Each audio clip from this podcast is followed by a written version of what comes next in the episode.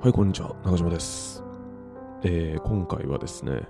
周りが見える人と見えない人、整頓ができる人とできない人っていうテーマで進めていこうかなと思います。まあ、今回も、あの、過去のエピソードで何度か取り扱った仕事に関するテーマですね。で、このようにあのタイトルで4人、まあ、4種類の人を取り上げたわけですけど、こう取り上げた人たちにはどういった違いがあるのかについて今回は考察していこうかなと思います。結論を言うと現段階では、えーまあ、明確なものにはたどり着けてないといった状況なわけなんですけど自分の中ではその周りが見える人と見えない人の差とか整頓ができる人とできない人の差っていうのはその今までの人生でその周囲のことを気にしながら仕事する能力が、えー培われてるか否か経験したことあるか否かに依存していることが、まあ、多分かなり大きいんじゃないかなっていう仮説が有力だと考察しているわけですね。まあちょっと当たり前のことではあるんですけど。でまあ、えー今回このようなテーマを取り扱った理由としてはまあ今は今はまあそれなりに改善はされたんですけど、まあ今僕が働いてる職場で、この人たち本当に周りが見えてないなとか、あとは本当に職場の使い方が汚らしいなって思った出来事が、えー以前散見されたからですね。はい。例えば、なんだろうな、通路の邪魔になるところで、雑談ないし業務連絡のやり取りをしており自分が邪魔な存在であることにさえ気づけていないとかあとは明らかに優先すべき仕事が溜まっているのに他の仕事に取り掛かっているとかあとは通路を圧迫して動線を潰すほど荷物が溜まっているのに平気な顔をしているとかあとは使ったものを元に戻さないとかね。以上そういうのが散見されてたわけですよ、まあ僕からしたらなんでこのような事態になるのか理解できないんですよね。うん。普通なんだろうな。どうす、その、職場の動線を邪魔しないっていうか、動線を潰さないことって普通のことなんじゃないのって思ってるんですよ。はい。あとは、まあその職場ってのは、まあ常に、まあ自分のその机の上とかでもいいですけど、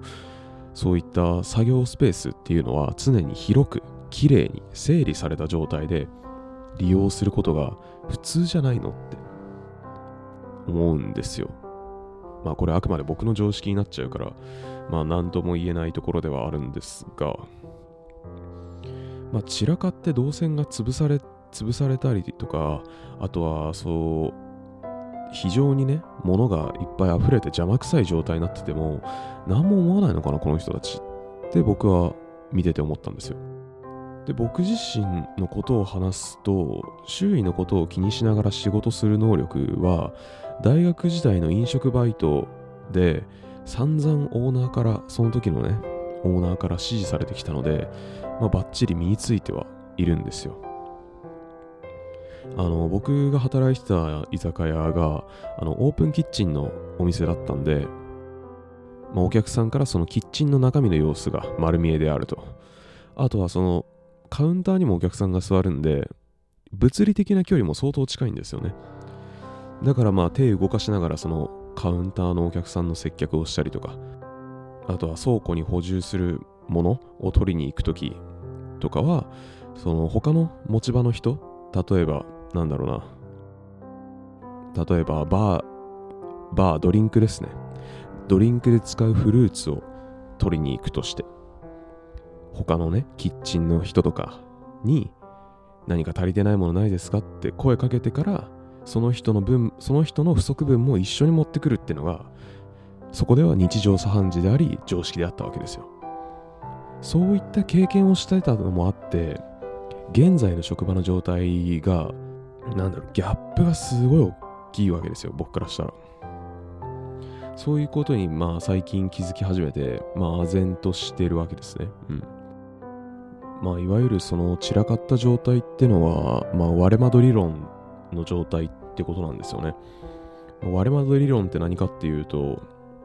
その街ね、例えば、とある街で、えー、割れた窓がある建物が存在すると、犯罪の横行率が上がるっていう相関関係があることなんですけど、まあ簡単に言うと治安ですよね。割れた窓が放置されてるぐらい、えー、管理されてないってことだからそん、まあ、そこだったら別に自分がちっちゃい犯罪を犯したところでも特に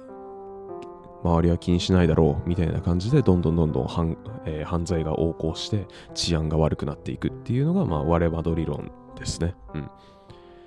まあこの割れ窓理論ね悪い方はまあもちろんなんですけどいい方には働かないんだなって あのここ最近気づきました。不可逆なんだな割れ窓理論はと。はい。そう思った次第でございます。まあまたこのようなその散らかった状態とかに陥ってしまう原因として過集中と注意散漫のバランス問題も、えー、関係してるのではないかなと感じております。ついついおしゃべりに夢中になってね周りが見えなくなってしまっているのかもしれませんね。まあ仕事中に何喋ってんだって話ではあるんですけどはい。まあなんだろう。こうやって周りが見えない人とかあと整頓ができない人がなぜ存在するのかっていうのを一応ネットでなんかいろいろ検索ワード変えて検索かけてみたんですよ。そしたらそこでヒットした内容が ADHD とか ASD に関する記事ばっかりだったんですよね。本当かって？思ったんですよ。まああのぶまああの ADHD も ASD も一応言葉は聞いたことあるけど僕自身その中身はそんな詳しくは知らなかったんですよね。まあ、多動し、多動な人だとか、注意散漫になっちゃう人。っていうざっくりとした認識しかなかったので。で、まあその本当かって思って、まあ、疑問に思ったから、まあ様々なサイトを訪問してみたんですよ。訪問した結果分かったことは、確かにそういう ADHD とか ASD の症状に過集中とか整理整頓整頓ができないとか物事の優先順位や計画を立てることが苦手っていった記載の内容があったわけですよね僕それ見てなんかすごい複雑な気持ちになったんですようーんって 確かにあの本当にね本当にそれらの病気が該当していてそういう病気と戦いながら本人にとっての最善を尽くしている可能性も、まあ、もちろんなきにしもあらずではあると。まあそうそう思う一方でそんな簡単に病気の病気のせいにしていいんかって気持ちが生まれちゃったわけですよね。うんえー、整理整頓ができないのとか物事の優先順位がわからないのはまあ私あの ADHD なのでまあわからなくて当然ですよねそういった態度になっちゃうのは、まあ、お門違いだよなって考えてるわけです。で、まあ、その、そのサイトでね、えー、ADHD と ASD の症状を、じゃあちょっといくつかどういうのがあるかって、じゃあ3つほど紹介しますと、えー、好きなこと、興味のあることに対しての集中力が高く、他のことへの切り替えが難しい。あとは注意力、集中力が長続きせず気が散りやすい。あとは、えー、学業や仕事の場面で細かいところまで注意を払うことが苦手で不注意による間違い失敗が多いうんどうですか？皆さんは？まあ僕の個人的な意見を言ってしまうとあのもううんあの言葉選ばずに言ってしまうとまあイチャモンつけるようで悪いんですがこんなん全人類に当てはまるぞって、当てはまるよって思ったわけですよ。僕だってその、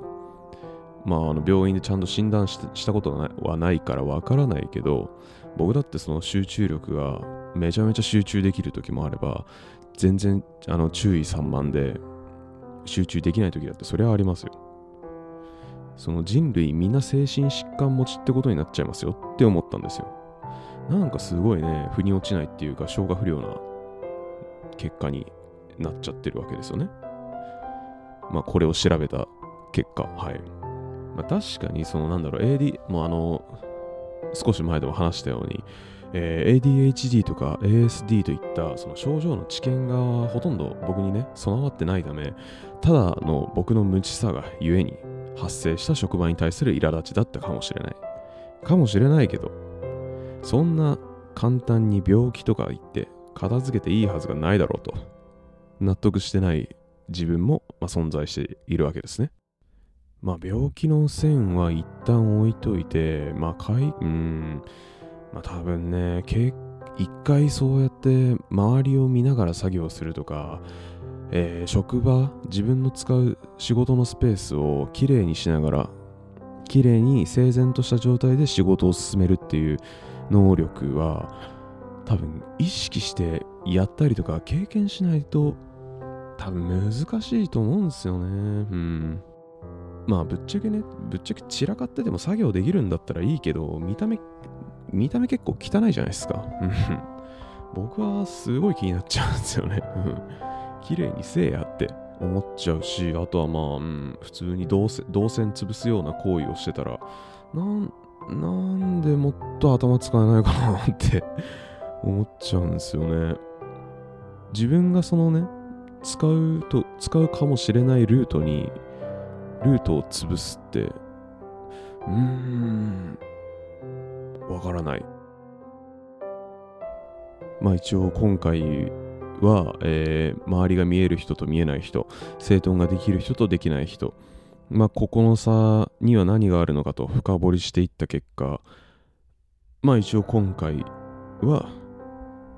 病気の可能性があるっていう、まあ何とも言えない結果に着地してしまったわけなんですが、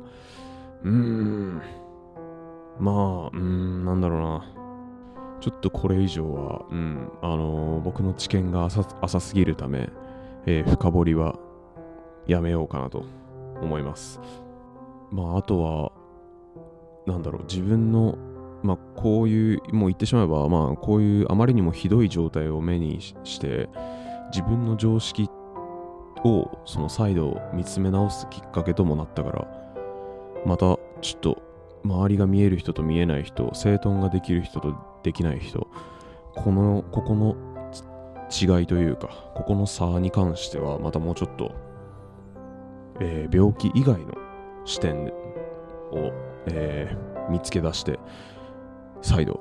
考えていけたらなと思っております。はい。ということで今回は以上です。聞いていただきありがとうございました。それではまた。